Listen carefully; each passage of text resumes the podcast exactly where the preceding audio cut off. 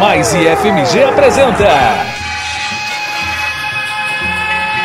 IFMG na Copa. IFMG na Copa. Olá para todo mundo, estamos começando o nosso terceiro programa da iniciativa Mais IFMG na Copa. Sim, o programa que acompanha vocês durante a Copa do Mundo, que vai levar informações, né, não só sobre as Copas do Mundo, a história das Copas, mas sobre questões de história, cultura, questões parte tática, tecnologia do esporte, tudo isso nós vamos destacando, certo?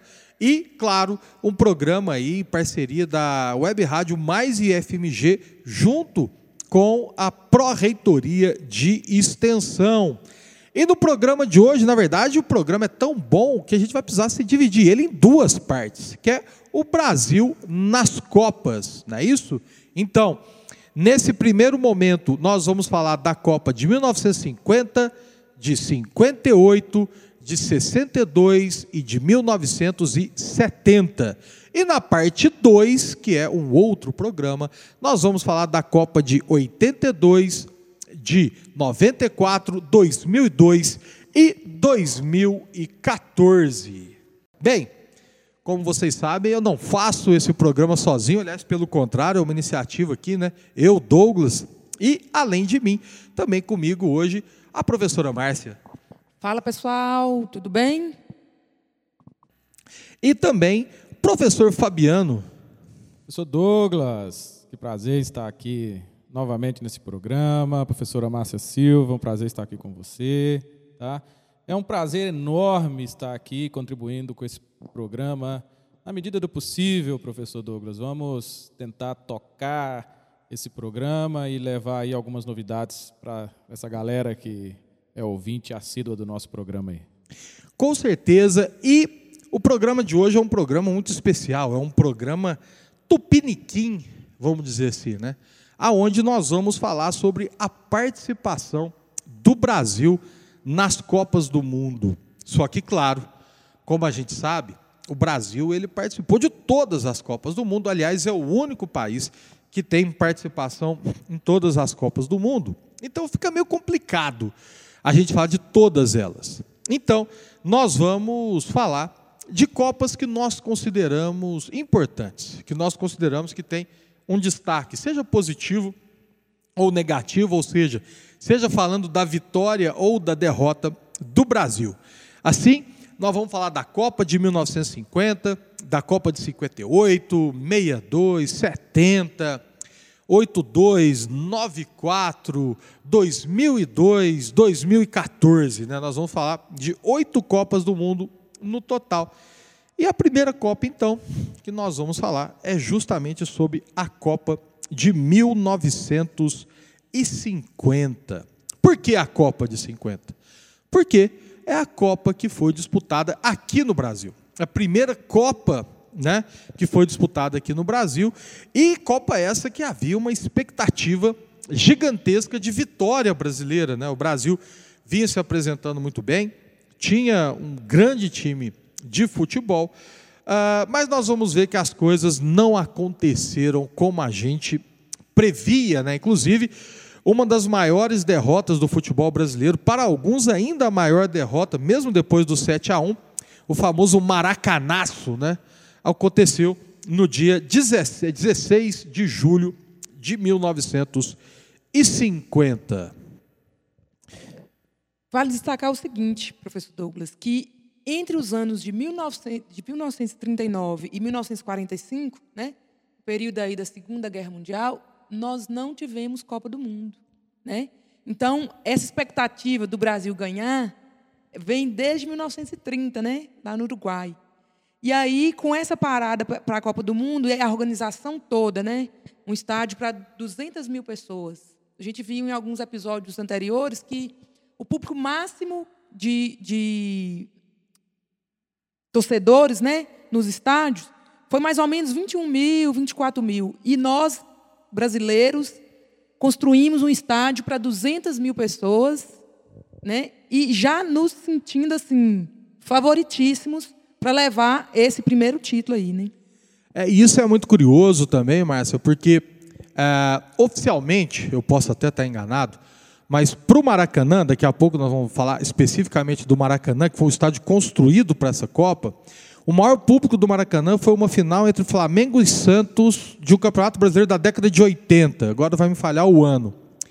Mas, extraoficialmente, o maior público, que você falou, média de 21 mil, o maior público é da final da Copa de 50, que estimativas falam de algo em torno de 200 mil pessoas no Maracanã, porque não tinha bilhete numerado, não tinha controle de borderô, nem nada. Então, tipo assim, não há como você ter a comprovação disso, mas tudo indica que nós estamos falando de algo em torno de 200 mil pessoas que transformaram o Maracanã provavelmente no maior velório já visto, já que né, o final não foi do jeito como a gente imaginava.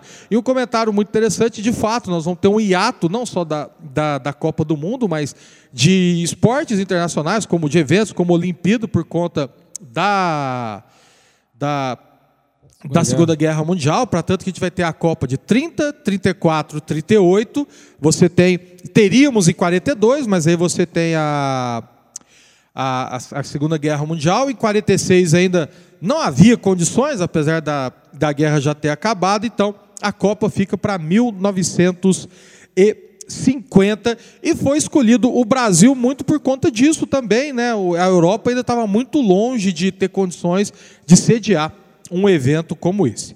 Bem, 16 times eram para ter comparecido, né? A Copa do Mundo ela vai ter 16 times, aí depois em 94 ela passa a 24 times e depois em 2002 ela passa para 32 times.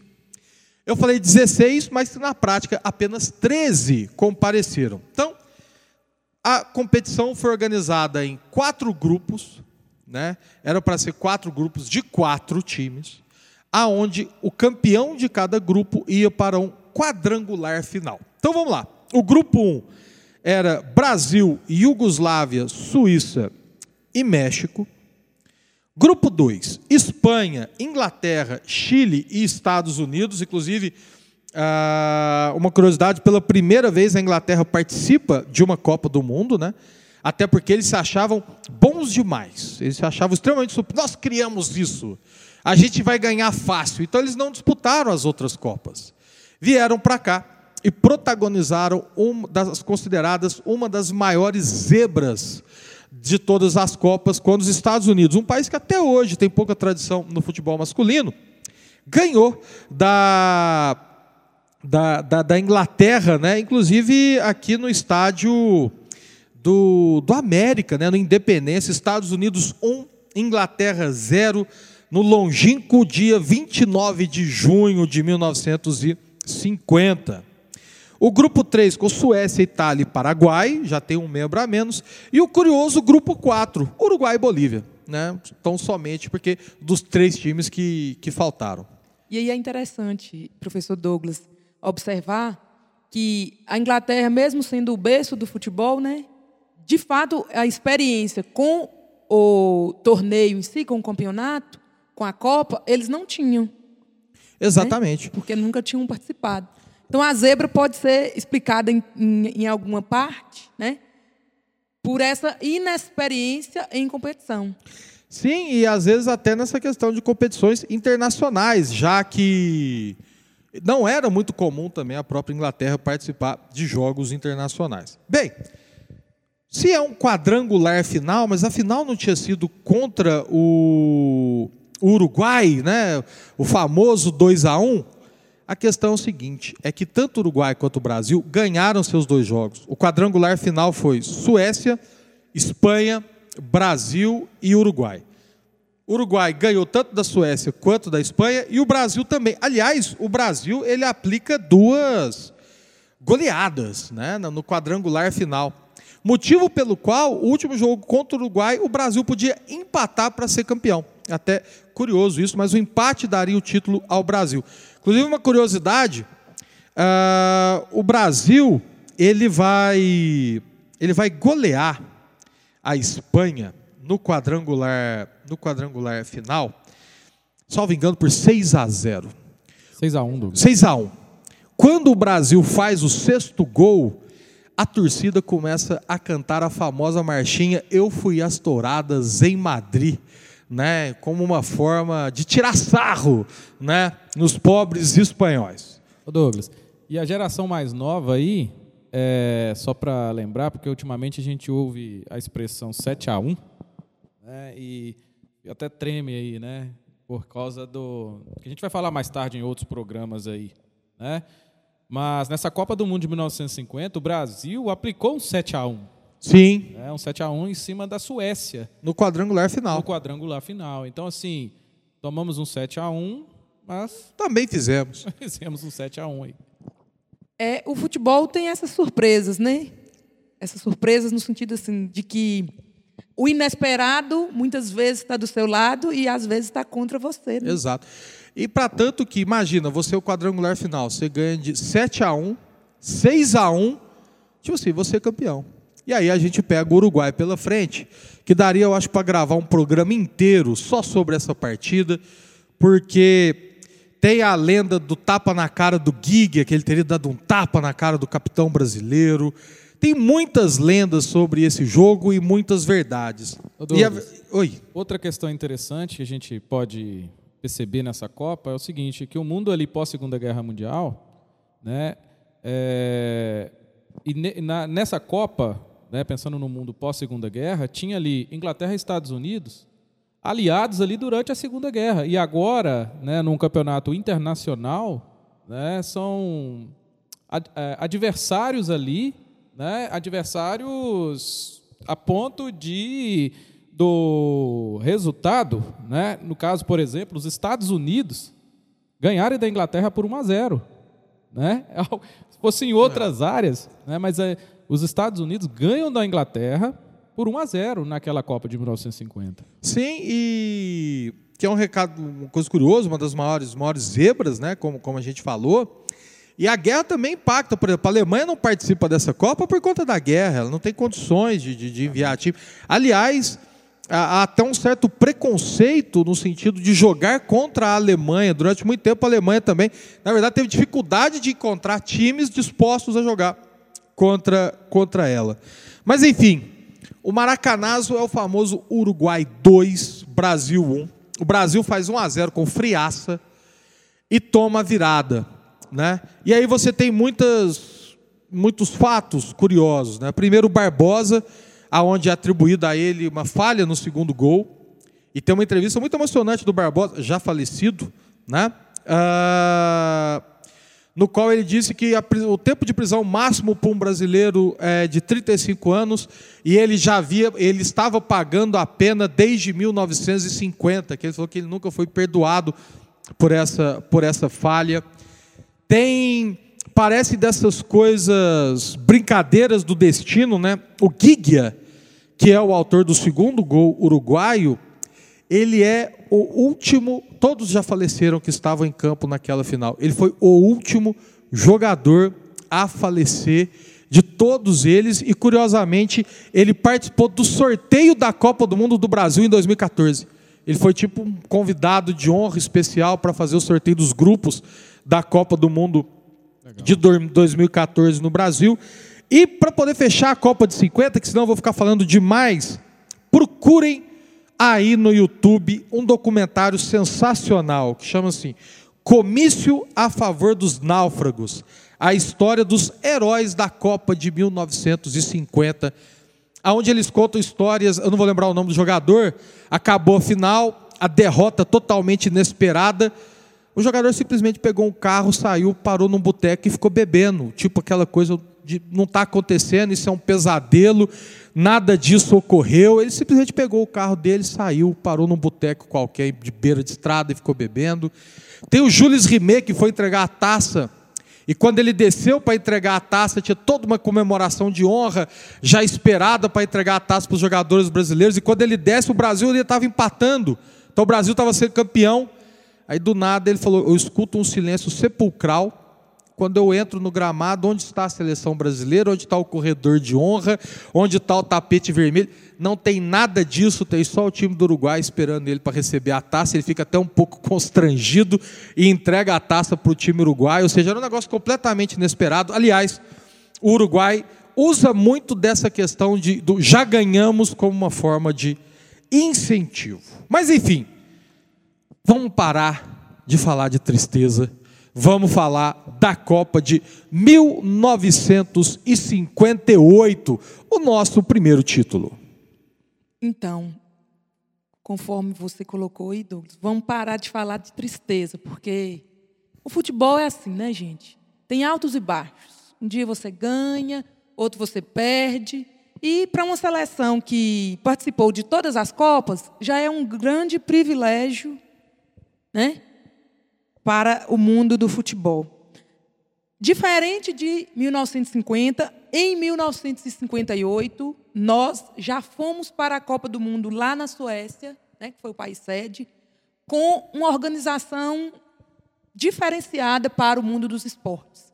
Então, é, nesta Copa do Mundo, para o Brasil, ficou marcado por uma organização de uma comissão técnica, vou chamar assim, onde até psicólogos acompanharam os atletas. Então, diferente do que a gente vem vendo aí na história do futebol brasileiro, né, desde 1930, agora a história é outra.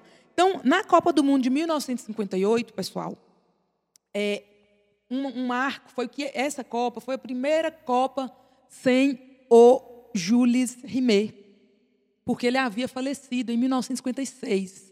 Então, só para lembrar aí que desse, desse fato. Essa Copa de 1958, a gente sempre fala de mascotes da Copa. Até esse programa nós não falamos de mascote. Por quê? Porque não existia mascotes naquela época. Né? Os mascotes eles passaram a existir, curiosamente, a partir de 1966. Quando que a Copa do Mundo de 1958 aconteceu? Ela aconteceu entre 8 de junho e 29 de junho de 1958, com 16 equipes, igual à Copa de 1950. Então, essas 16 equipes, elas foram agrupadas em quatro chaves, né? quatro seleções em cada uma das chaves. Essas seleções elas jogavam entre si, né? É, dentro desse grupo, classificando os dois primeiros para a próxima fase. No grupo do Brasil, nós tínhamos a Alemanha Ocidental, que para mim trouxe uma curiosidade geográfica e histórica, porque Alemanha Ocidental, Tchecoslováquia, Irlanda do Norte e Argentina no grupo 1. No grupo 2, a França, a Iugoslávia, o Paraguai e a Escócia. Grupo 3 com a Suécia, né, país sede, Hungria, País de Gales e México. E o grupo 4 com o nosso Brasil, a Inglaterra, União Soviética e Áustria. Isso. Professora Márcia, a, a questão da, da, da Alemanha Ocidental, né, disputar a Copa de 58, está muito ligada também ao contexto da Segunda Guerra Mundial. Né? A Inglaterra ela é a principal perdedora da Segunda Guerra Mundial. A Inglaterra não, perdão, a Alemanha. Né? Ela é a principal perdedora da Segunda Guerra Mundial. Né? Quando a Alemanha perde a Segunda Guerra Mundial, né, em 1945 acontece uma conferência, né, uma conferência em Alta, né, que é uma cidade localizada numa, num lugar famoso ultimamente, né, nesses, nesses dias, né, que é a Crimeia, né, que é uma península da, na Ucrânia. É, e nessa conferência de alta, né, no encontro ali no final da, já da Segunda Guerra, de, em fevereiro de 45, os três grandes líderes daquele momento, né, dos os três grandes vencedores, né, o Stalin, o Roosevelt e o Churchill, eles assinaram ali um documento confirmando o fim da Segunda Guerra, né, o fim da guerra entre os países envolvidos, né, decretaram o fim do nazismo né, e automaticamente dividiram a Alemanha em quatro zonas de ocupação. Né? E a partir daquele momento começa ali o período que a gente chama de Guerra Fria. Né? A partir da Segunda Guerra começa a, a, a Guerra Fria. E a Alemanha passa a ser dividida ali entre uma parte da Alemanha né, controlada ali por Inglaterra, França e Estados Unidos, que a gente vai chamar de Alemanha Ocidental, Alemanha capitalista, né, a República Federal Alemã, e o lado oriental, né, a Alemanha passa a se chamar Alemanha Oriental sob o controle ali da União Soviética a partir de 1945, né? Então a própria seleção da Alemanha, né, ela é um reflexo da própria divisão interna do país naquele momento ali em 58. É, inclusive depois desses protetorados eles vão se juntar, que é o que ficou com os protetorados é, francês, inglês e americano, eles vão se juntar transformando no que depois ficou conhecido como Alemanha Ocidental e o protetorado soviético virou Alemanha Oriental, né? Por isso que nós vamos ter a primeira Copa com unificada, ela é de assim, 1990, o muro já tinha caído, o muro de Berlim. Mas 94 ainda tinha essa questão do ocidental. Depois de 94, para tanto que eles falam que 2014 é o primeiro título das Alemanhas unificadas, né, da, na Copa do Mundo. Ok, muito bem, pessoal. Futebol também é história e geografia, né? Nas Copas aí. É o seguinte, e uma outra informação interessante, gente. Nós estamos aqui gravando para uma rádio. Naquela época, é, como que as pessoas acessaram, né? Como que elas participaram à distância da Copa do Mundo, né? Não foi de uma distância não, porque a transmissão dessa Copa foi a primeira Copa transmitida via TV, né? Então é, os torcedores puderam, né, através da televisão, assistir a essa Copa do Mundo. Então, voltando para o futebol brasileiro, né, durante a Copa de 58, o Brasil né, utilizou, vamos falar de sistema tático, um pouquinho, um sistema tático 4-2-4. E, pelo jeito, esse sistema deu certo. Né? O sistema deu certo por quê? O Brasil sagrou-se campeão da Copa do Mundo de 1958, né? com uma seleção, seleção de peso, seleção de peso, que vou falar para vocês aqui agora.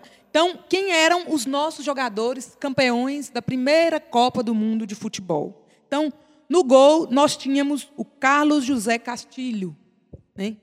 goleirão aí brasileiro. Como zagueiro, e o Deraldo Luiz Bellini. E o Bellini, vale ressaltar que o Bellini ficou famoso. Por que, que o Bellini ficou tão famoso? Não só por ser um campe... o primeiro campeão é, é, primeiro capitão, né? É, primeiro capitão brasileiro, mas assim, o primeiro campeão no sentido da Copa do Mundo, né? Um dos primeiros. Estava entre o selecionado, conforme é, o pessoal chamava antigamente. E o Bellini, na, na comemoração né, do campeonato, ele levantou a taça. Né? Pegou a taça do mundo, e naquela época chamava Júlio Rimet. Rimet e levantou. Então, daí em diante, os atletas passaram a fazer esse movimento de. Né, levantar, o ato de levantar, a, de levantar taça a, taça foi criado pelo Bellini. É, Exatamente. Então, é um zagueiro marcante aí para o futebol brasileiro. Eu só lembro do Cafu a partir daí. Falou em levantar a taça. É, o... Cafu em 94, né? É. Muito legal. Não, Cafu em 2002. 94 foi o Dunga. É, perdão. Isso mesmo.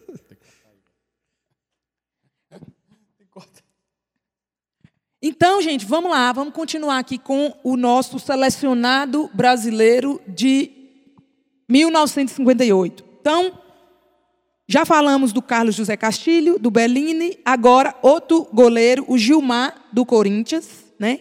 Djalma Pereira dos Santos, ou Djalma Santos, na lateral direita, da portuguesa. O Dino Sani, meio-campista, né? do São Paulo. Valdir Pereira, o Didi, famoso Didi do Botafogo. Didi Folha Seca. O Mário José Lobo Zagalo. Quem não sabia que o Zagalo foi um jogador, né? O Zagallo esteve como técnico da seleção brasileira, a gente vai falar dele depois. E só um comentário rapidinho, mais até da Copa de 94, isso, mas o Zagallo é o único tetracampeão do mundo, dois como jogadores e dois participantes da, da, da equipe técnica, né? Da comissão técnica. Sim. Valdemar Martins Oreco, do Corinthians. Zózimo, do Bangu. O Edson do Nascimento. Quem se lembra aí do Edson do Nascimento? Edson do o Pelé. E Pelé. vale ressaltar o seguinte, pessoal. Uma curiosidade sobre essa Copa também é que o Brasil esqueceu de enviar para a FIFA o número dos atletas. Coincidentemente, Número da camisa, né? é, o número da camisa dos atletas não foi enviado e quando começou o campeonato, quando o Brasil chegou na Suécia para iniciar as partidas, o Pelé ficou com a camisa 10, né? É como obra do acaso, né? Sim. Sim, É, a gente, a- às vezes a gente pensa que a camisa 10 foi algo pensado e tal, né? Mas foi a ob- obra, a- a- obra do acaso mesmo Sim, nessa por um Copa, deslize, né? né? Por um deslize. E aí, é, vamos continuar aqui. O Pelé, não vou falar muito do Pelé, porque o Pelé, a gente já está cansado de escutar falar sobre o Pelé, porque ele é o rei do futebol brasileiro, né? Só tinha 17 aninhos nessa época. Mas com ele também tinha o Manuel dos Santos, o Garrincha, né? jogador do Botafogo, o Newton Santos, também do Botafogo, Moacir Claudino Pinto, do Flamengo, o Newton Desorde, do São Paulo, Orlando Penha Carvalho, do Vasco da Gama, Vascão aí, Mauro Ramos, do São Paulo, Joel Martins, do Flamengo, o Mazola, ou José João Altafani, do Palmeiras, Palmeira, Palmeiras O aí Palmeira do tá aí, professor Douglas, o Zito dos Santos, o Vavá, ou o Edivaldo, famoso Vavá do Flamengo, o Dida do Flamengo também, o Pepe e sobre a supervisão técnica, né, como técnico, o Vicente Ítalo Feola, né? E aí eu fiz uma observação sozinho quando eu estava fazendo a minha pesquisa aqui para essa Copa do Mundo, é que não tinha nenhum jogador selecionado para a Copa do Mundo de 1958 que não fosse de um time ou paulista ou Carioca. carioca, né? Mineiros não tínhamos nenhum, por exemplo. Sim, é, o futebol era muito focado no Rio e São Paulo naquele, naquele período, apesar de a gente ter outros jogadores aí, mas bastante focado nesse, nesse sentido. E uma observação sobre a Copa de 58, né? Ah, Pelé e Garrincha jogando juntos, eles nunca perderam nenhum jogo. Na seleção brasileira, os dois jogando juntos. Qualquer, qualquer competição, os dois juntos nunca perderam uma única partida. E em 1958 que nós vamos ter então Brasil, né, quartas de final contra o país de Gales, semifinal contra a França e final contra a Suécia, contra os anfitriões, na verdade. Não é isso, Márcio? Isso mesmo. Com os gols de Vavá, com dois gols, Pelé e Zagallo. Nesse momento de deixar para trás 1950 e entrar no- numa nova fase, né? De campeão da Copa do Mundo, de futebol, é, com louvor. Exatamente. Então, acabando com a síndrome de vira-lata, vamos acabando também com o nosso primeiro bloco. E daqui a pouquinho a gente está de volta para falar da Copa de 62.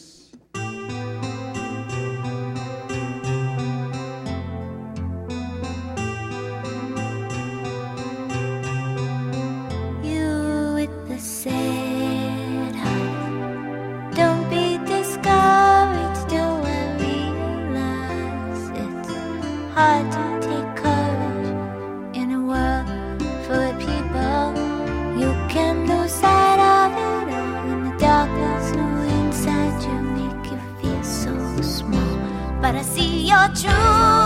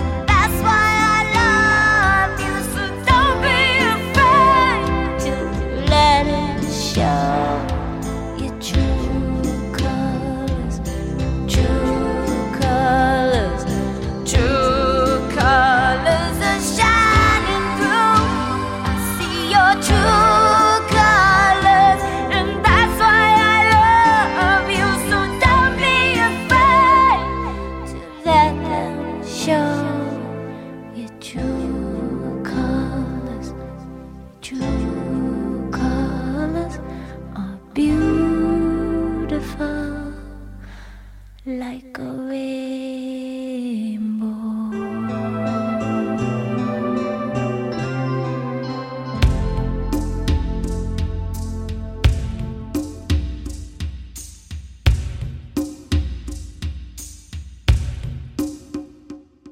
Fala galera, vem aí o Prêmio Mérito Extensionista 2022. Prêmio Mérito Extensionista 2022 serão premiados projetos nas categorias Responsabilidade Social, Qualificação Profissional e Destaques ProEx. Anote aí, dia 14 de dezembro, às 7 da noite, é a premiação, transmitida ao vivo pelo YouTube no canal do Mais IFMG.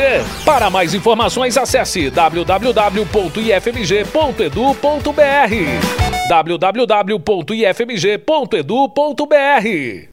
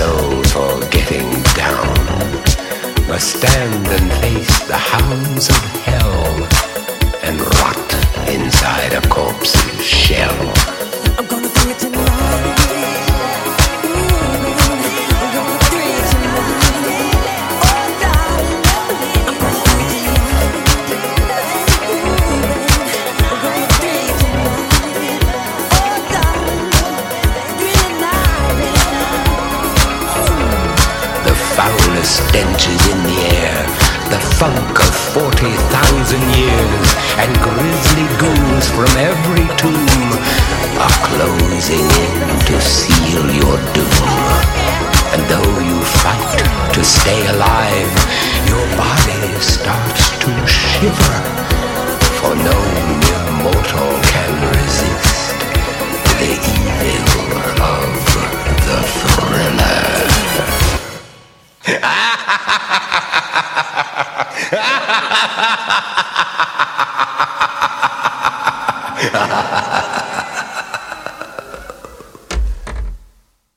Voltamos então com o nosso segundo bloco, e o segundo bloco vem com o segundo título brasileiro. Chile, 1962, não é isso, professor Fabiano? É isso mesmo, Douglas. Essa Copa foi uma Copa muito interessante do ponto de vista da realização da Copa e do ponto de vista histórico geográfico envolvido ali naquele momento, né, em 1962. Né? Ah, ali, aquela era a sétima, a sétima Copa do Mundo, né, desde 1930. Tá? Ah, o Chile foi escolhido né, como a sede, né, tentando é, é, tirar ali aquela a, superioridade ali europeia né, nessa questão, né, a concorrência, inclusive, a gente estava falando no bloco anterior, inclusive com a forte concorrência com a Alemanha Ocidental, que já reconstruída, e isso é muito legal da gente falar, que a Alemanha ela sai arrasada, né, como a gente falou no bloco anterior, mas em 1962 ela é uma das candidatas né, a, a sediar a Copa né, de, de, e a Copa de 62. Né? Tanto é que a escolha do Chile foi uma tentativa de trazer essa Copa para a América de novo. Né? Naquela dobradinha ali, América, Europa, América, Europa, que a gente viu aí, né? não sucessivamente, mas tentou acontecer aí até a década de ses- de 1962. Inclusive, o Chile ganha disputa com a própria Argentina, que tentava sediar a Copa né, nesse intuito de trazer aqui para a América do Sul. Justamente, né? Outra coisa interessante, Douglas, é que mesmo antes do Brasil ganhar essa Copa, né, um brasileiro é, esteve envolvido na realização dessa Copa, que foi no caso aí o dirigente, né, esportivo chileno brasileiro, né, acho que a gente pode chamar o brasileiro chileno, né, que ele nasceu no Rio de Janeiro, né, em 19 de abril de 1921, né? O pai dele trabalhava como cônsul chileno no Brasil naquele momento, tá? Só que aos 29 anos, né, o Carlos de Timborne Pinto, mais conhecido como Carlos de Timborne Pinto, aos 29 anos, ele assumiu a presidência da Universidade Católica, né, um tradicional clube né, chileno, e aos 31 anos ele foi o presidente da Comembol. Tá? E essa Copa só aconteceu graças ao empenho do Carlos de Timborne, né, que viajou o mundo defendendo essa candidatura do Chile para sediar o Mundial de 1962.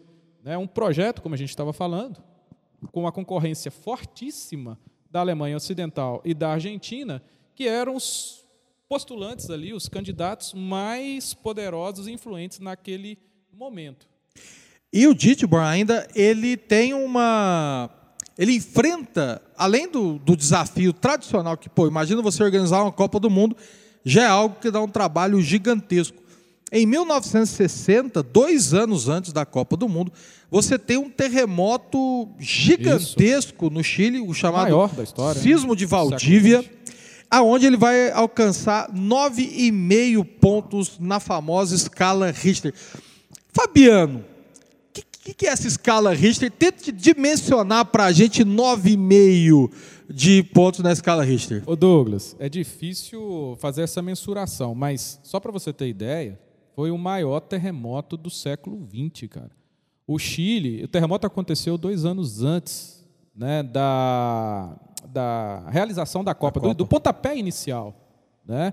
E o Chile, principalmente a região sul do Chile, ela foi extremamente ali afetada, devastada. Inclusive esse terremoto, ele gerou um tsunami enorme que várias, várias é, é, cidades litorâneas chilenas foram afetadas. Né? Então, o Chile, que era, como a gente estava falando, o candidato mais fraco naquele momento ali para sediar a Copa, logo que decide-se né, que a Copa vai ser no Chile, vem essa questão natural aí, é, é, essa questão natural a- abalando as estruturas do Chile naquele momento, né? como o maior terremoto do século XX.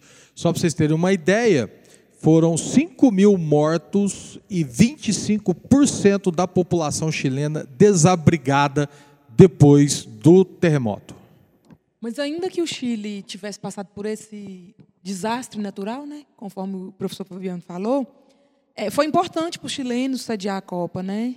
Muito, muito. Porque com E para a América, sendo sede né? da Copa do Mundo, é, o país também teve uma oportunidade de reconstrução, né? Com certeza, com certeza. Ah, ah, só para só dar uma ideia assim, né, sobre esse terremoto, né, que na verdade não foi um, um, um terremoto, foi uma série de eventos, né, como um terremoto, um tsunami, né, no- que pegou ali parte do Oceano Pacífico, né, e causou a erupção de um vulcão. Eu acho esse vulcão belíssimo. Quem tiver a oportunidade de ver uma imagem, que é o Puieue, né?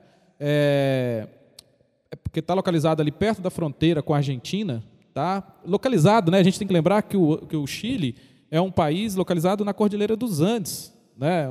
É, próximo ali ao encontro de duas placas tectônicas, né? Um- um- uma região instável tectonicamente falando. Né? Tanto é que a partir daí a engenharia chilena, né, o ponto de vista de construção civil, né, ela foi praticamente toda modificada como previsão, né, como, é, como uma tentativa de minimizar né, a- o efeito desses possíveis eventos naturais que possam é, acontecer no país ali. né? Representou um dos principais, né, esse terremoto, ele representou um dos principais é, é, desastres naturais da história. né? Quando a gente ouve falar, por exemplo, em Brumadinho, em Mariana e tal, né? Esse foi um desastre natural, né? com saldo, como o Douglas falou, de mais de 5 mil mortos ali naquele momento, no qual, por exemplo, o Chile, a, a Copa do Mundo passou a ser algo secundário no país dois anos antes, né? porque é, é, foi uma reviravolta total ali, e, e o Chile só, só conseguiu realizar essa Copa graças a uma ajuda financeira da FIFA naquele momento. Né? E foi a- eles encontraram uma saída, né, que foi o quê? Por exemplo, a saída foi é, buscar apoio em outros municípios, né, como, por exemplo, os municípios de Rancagua, Vinha del Mar e Arica, que estavam ali em- é, ainda em condições de organizar pouco- em pouco tempo o evento. Tá? A competição seria menor, com jogos apenas na capital, né? ou seja, mudou a organização da, da, da, da Copa esse terremoto, né? e é, com jogos, né? a competição menor, com jogos apenas na capital e três outras sedes, mas aconteceria ah, o jogo, os jogos aconteceriam ali na, no Chile, né? em 1962, para para alegria né, dos brasileiros aí no final da competição, né, que a gente pode falar mais à frente. Sim, e uma vez né, com, com essa questão 62, vão ter 16 seleções. Curiosamente, apenas dois continentes sendo representados, né, serão 10 seleções europeias e 6 seleções eh, americanas.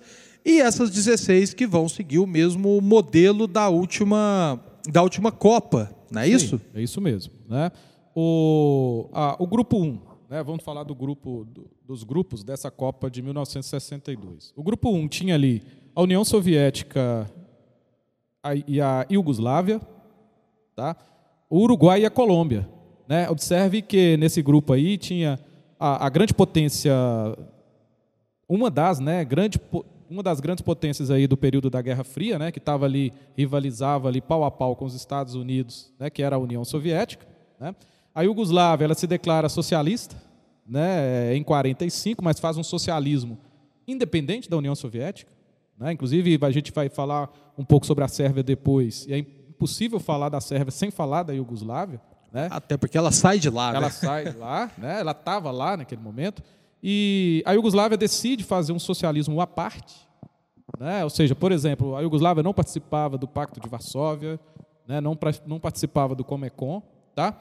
A Alemanha estava no grupo 2, né? junto com o Chile, Itália e Suíça. Tá? O Brasil, o grande campeão naquele momento, né? o Brasil estava junto a Tchecoslováquia, México e Espanha. Tá? E o grupo 4 era composto por Hungria, Argentina, Inglaterra e Bulgária. né?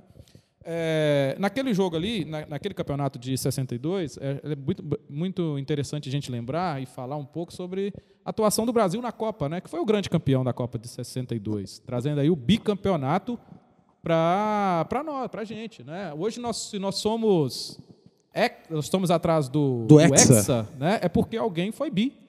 Né? Então, Exatamente. em 1962, isso aconteceu no Chile. E 62, nós temos um- uma questão bastante interessante que, de novo, né, a gente fala do Pelé, tal, da dupla, mas o Pelé, ele se machuca logo no início da competição.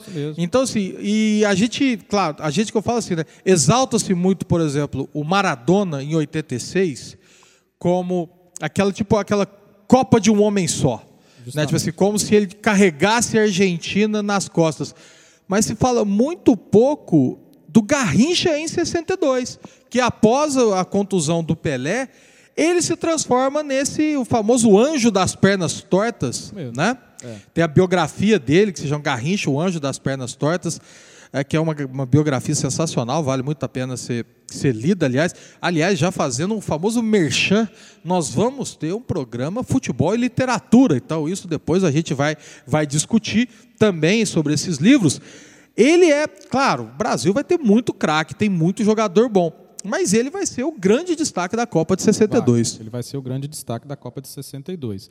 Ô Douglas, é, na, naquela Copa, o Brasil, na primeira fase, ele ganhou do México de 2 a 0 tá?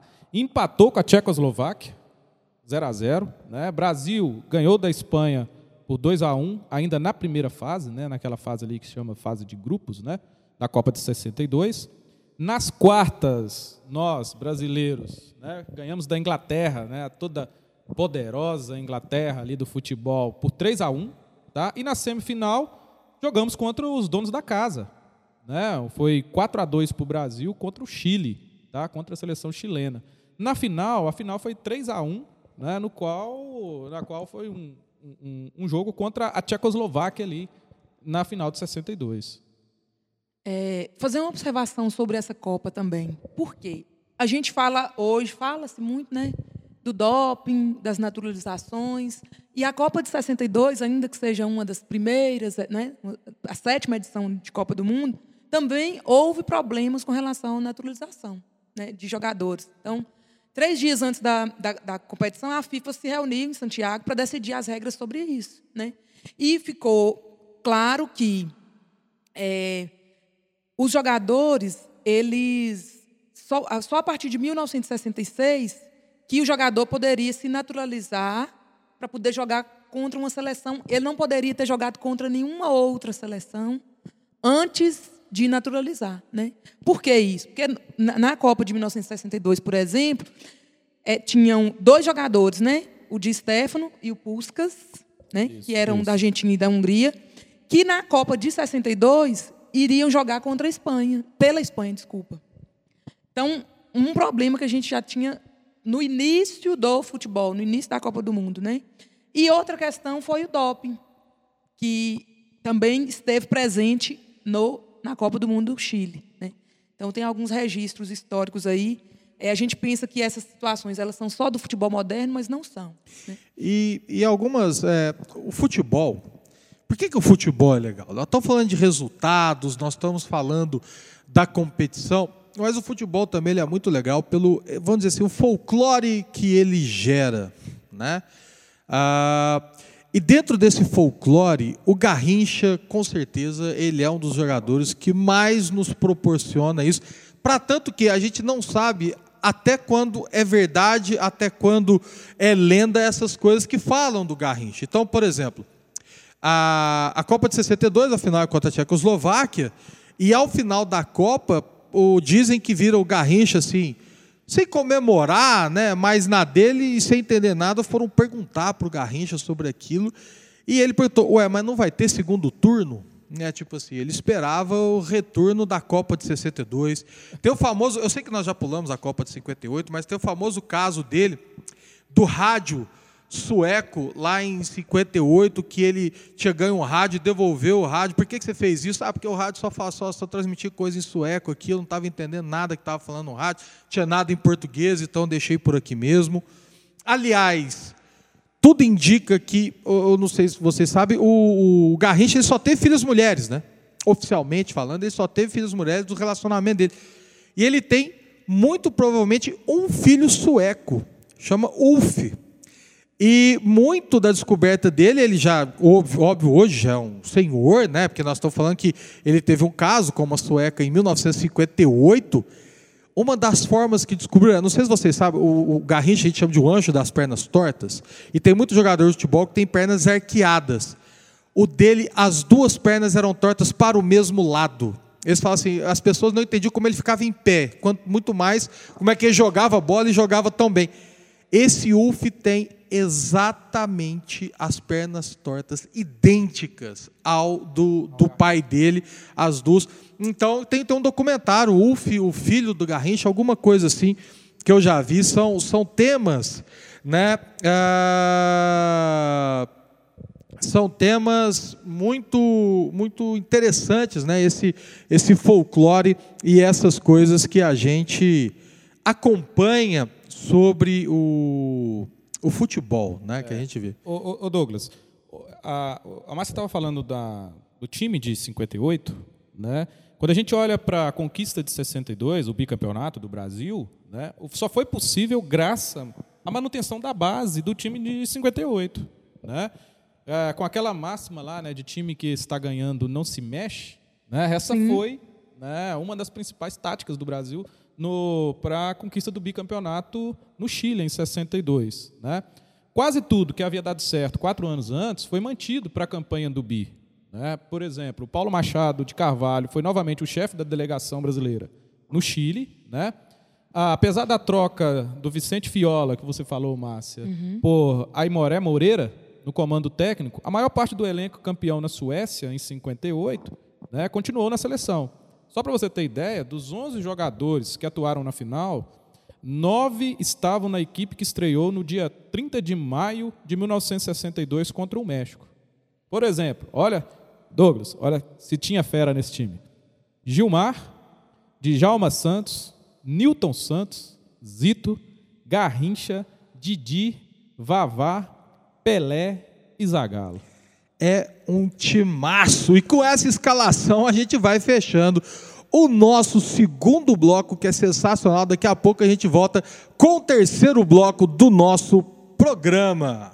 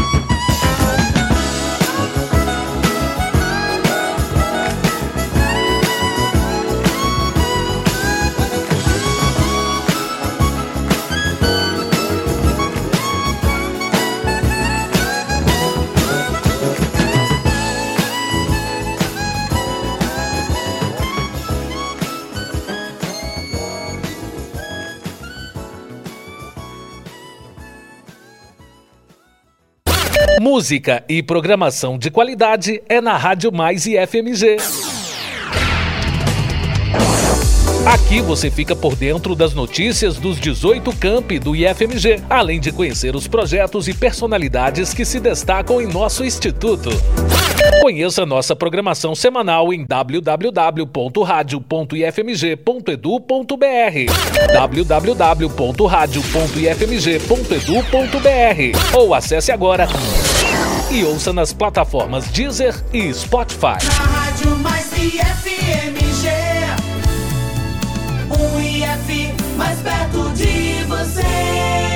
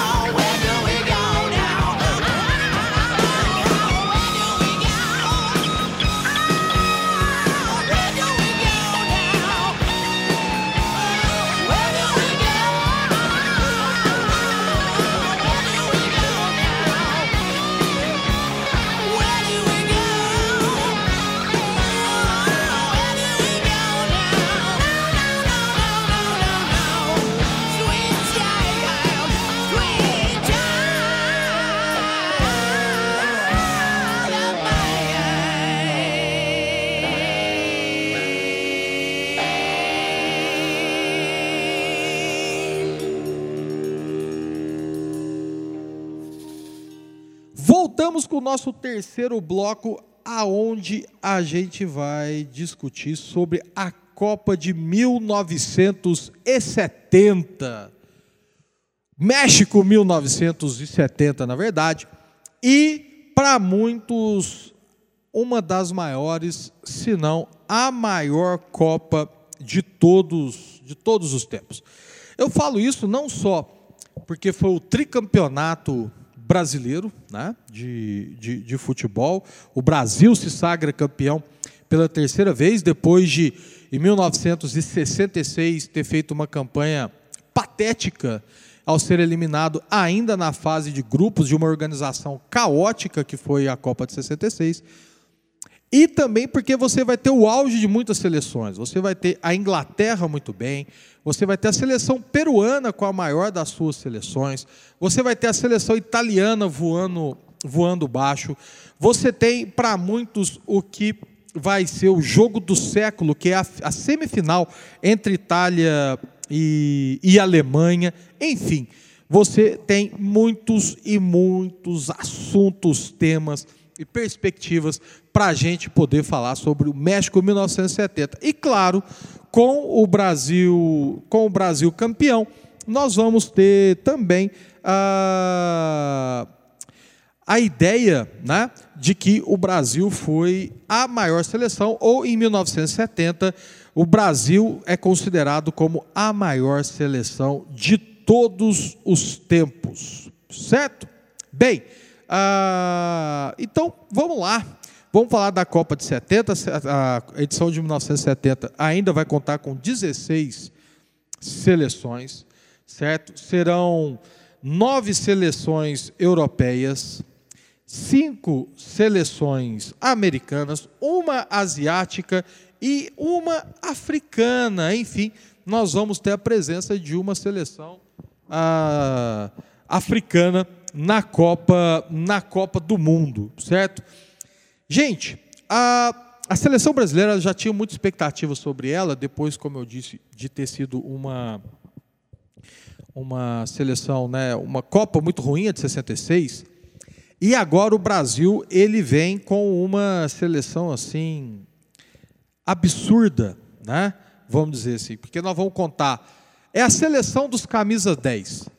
O Zagallo vai ser o técnico. Inclusive, essa, essa Copa, nós podemos falar muito da questão política dela. Porque a Copa ela ocorre num período de ditadura militar no Brasil, certo? E, inclusive, justamente por ser um período de ditadura, a seleção ela era vista como um símbolo nacional.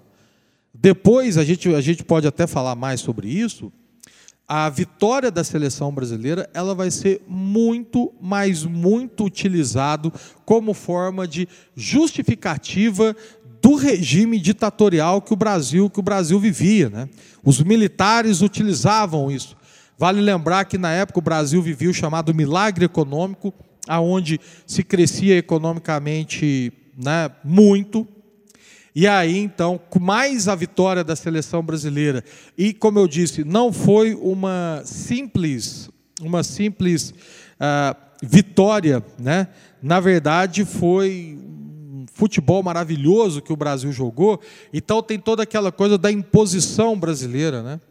A música 90 milhões em ação, que virou meio que um hino da Copa e também extremamente utilizada pela pela ditadura, pela ditadura é, militar, né? Também foi algo bastante, bastante é, utilizado naquele, naquele contexto, justamente escondendo os horrores que a ditadura praticava no Brasil.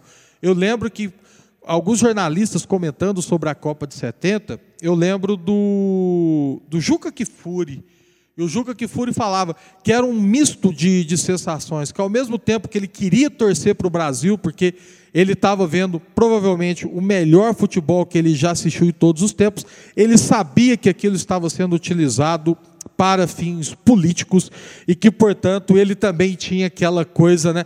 Como que eu torço para a seleção pelo que ela está sendo utilizada, né? pelo que de fato ela foi utilizada. Então, o, nós temos a Copa de 70 como algo que a gente tem que, que falar né, bastante desse contexto, desse contexto político. E é interessante que esse contexto ele vem se repetindo, né? Assim, eu acho é, o esporte ele tem esse poder também. E aí agora em 2022 a gente está vendo isso acontecer com a nossa camisa da seleção, né? Também. Exatamente, Então, né? Nós interessante tivemos depois de tantos anos. recentemente o, o, o Neymar né, declarando voto para o atual presidente da, da República e essa questão da relação entre política, futebol, ídolos nacionais. Então, tudo isso se mistura. E, na verdade, também não é um fenômeno só nosso. Né? Nós vamos ter vários países, né? a Copa de 78 na Argentina, também em meio à ditadura, em meio a uma ditadura militar. Mas, voltando para o campo e, e bola, né? Nós vamos ter, como eu falei para vocês, uma, uma Copa do Mundo sensacional, né? Nesse, nesse sentido. Nós vamos ter, então, ó, o grupo 1 com União Soviética, México, Bélgica e El Salvador. Né? Primeiro, primeira Copa de El Salvador. Grupo 2, Itália, Uruguai, Su- Suécia e Israel. Grupo 3, Brasil, Inglaterra, Romênia e Tchecoslováquia. Grupo 4, Alemanha Ocidental, Peru, Bulgária e Marrocos. E basicamente a gente vai ter aquela mesma aquele mesmo sistema, né? Ou seja, são quatro grupos, os dois primeiros de cada grupo se classificam e aí o tradicional quartas de final, semifinal e e final. Bem, como eu estava falando então, o, o Brasil vai ser um, o time dos camisas 10, aonde o Zagallo foi o, o técnico. Só que, sempre lembrando que antes do Zagallo era o João Saldanha, mas o João Saldanha ele tinha um envolvimento político muito forte, tinha ligações com o Partido Comunista Brasileiro, e aí a, a ditadura militar meio que veta o nome dele, né? principalmente utilizando como um dos pivôs dessa situação o famoso Dadá Maravilha. Ele vai entrar em choque com a com o governo brasileiro, o então ditador Emílio Garrastazu Médici, e ah, depois disso ele vai então ser demitido, vamos dizer assim, e o Zagallo vai ser colocado no seu, no seu lugar. Bem, falando do campo, do campo e bola, gente, a Copa de 70 ela vai ter várias e várias eh, situações, vamos dizer assim, né? Muita coisa para a gente, para gente poder, para gente poder falar. E a primeira delas, eu acho que a gente pode dizer sobre que a Copa de 70 ela é cheia dos gols e lances do Pelé e o que é mais curioso, muita coisa sobre o que ele não fez, porque em 1970 nós temos a defesa do século, que é o famoso cabeceio do Pelé contra o, o goleiro, o Banks, que é uma defesaça e não foi um gol do Pelé. Nós temos o famoso lance, o gol que o Pelé não fez contra a Tchecoslováquia, aquele chute do meio-campo. Toda vez que quando um jogador faz um gol do meio-campo, as pessoas. O gol que o Pelé não fez. E eles lembram do lance do Pelé chutando do meio-campo e a bola passando rente à trave. Foi na Copa de 70 contra a Tchecoslováquia. E o, o, famoso, o famoso drible da vaca, que é onde o Pelé dá um drible, a bola vai para um lado, ele sai para o outro, sem ele encostar na bola, foi na Copa de 70 e foi contra o México. Curiosamente, esses três grandes lances lembrados do Pelé, nenhum dos três foi gol. Né? É uma, uma curiosidade que a gente que a gente tem. O Brasil, então, né, foi no grupo 3, onde a gente vai ter. O Brasil vai ganhar de 4 a 1 da Tchecoslováquia, 3 a 2 da, da Romênia e 1 a 0 da Inglaterra. Um destaque muito, muito importante e curioso que, óbvio, o craque da Copa foi, foi escolhido o Pelé. Mas nós não podemos deixar de lembrar do furacão da Copa, que foi Jairzinho. O Jairzinho, ele foi o jogador que ele marcou o gol em todos os jogos da Copa de 1970, né? Então o Jairzinho também, ele vai ter uma o seu nome, na verdade, gente, Nós estamos falando de uma seleção que tinha Rivelino, que tinha Gerson, que tinha Tostão, que tinha Pelé, que tinha o Jairzinho. E é o que eu falei, todos esses que eu citei, todos eles eram camisas 10. Por isso que a gente fala que a seleção dos camisa 10. Então, o Gerson era o camisa 10 que foi recuado. O Tostão era o camisa 10 que foi jogar de centroavante. O Pelé é o 10 que ficou no 10 também. O Carlos Alberto Torres não era 10, mas era outro craque que estava, que inclusive é era o capitão e que levantou a, a taça, né? No final, no final das contas. Então, o nós vamos ter Hum, acho que nenhuma seleção teve tanto craque, tanto jogador bom por metro quadrado, vamos dizer assim, igual o Brasil de 1970 teve. Certo? Então, nós vamos ter algo sensacional dessa Copa e nós vamos ter nessa Copa também, para não ficar falando só do Brasil e só do, né, do, do nosso título, o jogo do século, né, que foi Itália 4, Alemanha 3, na semifinal. Por que é considerado o jogo do século? Porque pela primeira vez nós vamos ter uma prorrogação com cinco gols. O jogo terminou 1 a 1 vai para a prorrogação e em 30 minutos você tem cinco gols numa constante de viradas e contra-viradas até a Itália fazer o 4 a 3 e chegar até a, a final da Copa do Mundo. O caminho do Brasil para a final, depois da primeira fase que eu falei para vocês, o Brasil vai derrotar o Peru por 4 a 2 nas quartas de final, vai eliminar o Uruguai por 3 a 1 na semifinal, até a grande final Brasil e Itália. E é um, um confronto curioso, que aí né, tem até um, um- um detalhe depois que nós vamos falar sobre a taça. Quem ganhasse três vezes a Copa do Mundo ganhava a taça em definitivo. O que, que é isso, gente?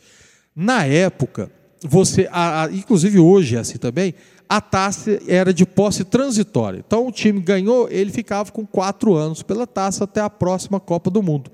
E pela regra, quem ganhasse três vezes teria a taça em definitivo, a taça Jules Rimet. E era a final que quem ganhasse tinha a Jules Rimet. A Itália era bicampeã, 34 e 38. O Brasil bicampeão, 58 e 62. Então também valia a posse em definitivo da taça Jules Rimet. Para tanto que a atual Copa do Mundo, né, a taça da Copa do Mundo hoje, ela é justamente pós-1970, que o Brasil vai ser campeão, vai ganhar a posse em definitivo da Jules Rimet, e aí tem que ser feita uma nova taça. A partir de 74 começa a ser essa nova, essa nova taça que posso estar enganado, alguém para poder tê-la em definitivo tem que ganhar três em consecutivos ou cinco alternados, você pode ter a posse da, da taça novamente para um, pra um país. Ô Douglas, Oi, a, a, a Jules Rimet, para mim, é uma taça. uma das- emblemática. pra- e além de emblemática, para mim é uma das mais bonitas. Né? Ela, a gente poderia fazer um programa só sobre a taça Jules Rimet. Né? Ela tem algumas histórias. é, ela envolve né, algumas histórias interessantes é, durante a sua existência, né? vamos dizer assim. né? Durante a Segunda Guerra Mundial, por exemplo, né, o troféu ali estava em posse dos italianos. Como você falou, a Itália foi a grande campeã de 1938, né? É, e o que a gente sabe até hoje, né, é que a taça durante a Copa, né, a Copa ali disputada, a, perdão, a, a guerra disputada na Europa, né, a taça, a Jules Rimet, foi transportada secretamente numa, numa caixa de sapatos pra, para prevenir que esta que essa taça né, não caísse nas mãos do nazi- do- dos nazistas ali na- durante a Segunda Guerra Mundial. Né? Ah, essa taça era, era muito cobiçada naquele momento, além de todo toda, todo o seu valor afetivo, emocional e tal. Né? Essa taça ela era feita de ouro né, e liga de prata numa base azul de lápis Luzili, ela media 35 centímetros e pesava 3,8 quilos. né? Tinha uma, uma forma octogonal. A taça representava a deusa grega da vitória, né? Nike, né? muito parecido com uma marca eh, de material esportivo muito famosa nos dias atuais, né? E, eh, a, a, a, Jules Rimet ela carregava essa, essa deusa, né? Sim. Essa, formato dessa deusa é, grega, né? Vitória, né? É, deusa grega da vitória, Nike, né? Ah, quatro meses antes da Copa do Mundo de 66, né, essa a, a, a Jules Rimet tem uma curiosidade que ela foi roubada né, durante uma exposição pública na Inglaterra. né? E o curioso é que a taça Jules Rimet foi encontrada sete dias depois numa cerca viva de um jardim em Londres por um cão chamado Pickles. Né? Então é uma taça que só é só a taça Jules Rimet dava para a gente fazer um programa sobre ela. Que para mim, ao meu ver, assim, é uma das taças mais bonitas de todos Não, os tempos. aí. emblemáticas, simbólicas. E, o que é muito curioso, Fabiano, que a, a Jules Rimet ela sobreviveu ao nazismo, ela sobreviveu a um furto inglês achado por um cão, mas ela não sobreviveu ao Brasil, que depois que o Brasil ganhou em definitiva a taça, ela foi roubada da CBF e foi derretida e transformada em barras de ouro. Ou seja, a original, a Jules Rimet original, não existe mais. A taça Jules Rimet original não existe. E para a gente concluir, então, a Copa e esse programa, Brasil, então, e Brasil e Itália. Ah, o primeiro tempo apertado, preocupante, Brasil 1, Itália 1, mas depois, lembrando Galvão Bueno, virou o passeio. Aí o Brasil fez mais três gols, Brasil 4, Itália 1, inclusive com um quarto gol, que é um golaço, que é uma imensa troca de bola, que termina com o Pelé rolando para o Carlos Alberto chegar fuzilando contra o goleiro italiano, que é um gol icônico né, das Copas do Mundo, é sempre muito mostrado. Brasil 4, Itália 1. Brasil se torna o primeiro tricampeão mundial de futebol e passa, né? Claro, a gente estava falando justamente disso, a ser o detetor oficial da taça Jules Rimet e aí a nova taça Copa do Mundo vai ser confeccionada e vai ser né, entregue aí aos países a partir de 1974. Bem, então vamos fechando aqui o nosso programa Brasil e as Copas, parte 1. Não se esqueça, então, daqui, né? Nosso próximo programa, Brasil e as Copas, parte 2, aonde a gente vai discutir a epopeia de vitórias e derrotas traumatizantes do Brasil. É isso daí, então. Aquele abraço e até a nossa, o nosso próximo programa.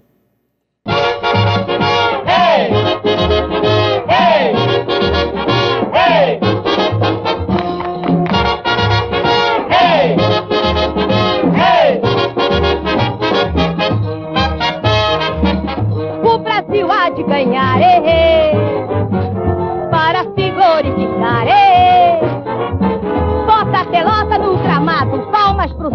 selecionado, deixa a moçada se espalhar. eh. O Brasil há de ganhar, eh, para se glorificar. Bota a pelota no gramado, palmas pro selecionado, deixa a moçada se espalhar. É a raça brasileira numa festa altaneira, mostrando que é bom e varonil. Quando o time aparecer, gritaremos até morrer. Brasil! Brasil! O Brasil há de ganhar, eh, para se glorificar. eh.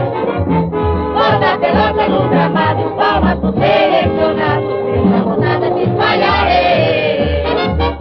O Brasil há de ganhar,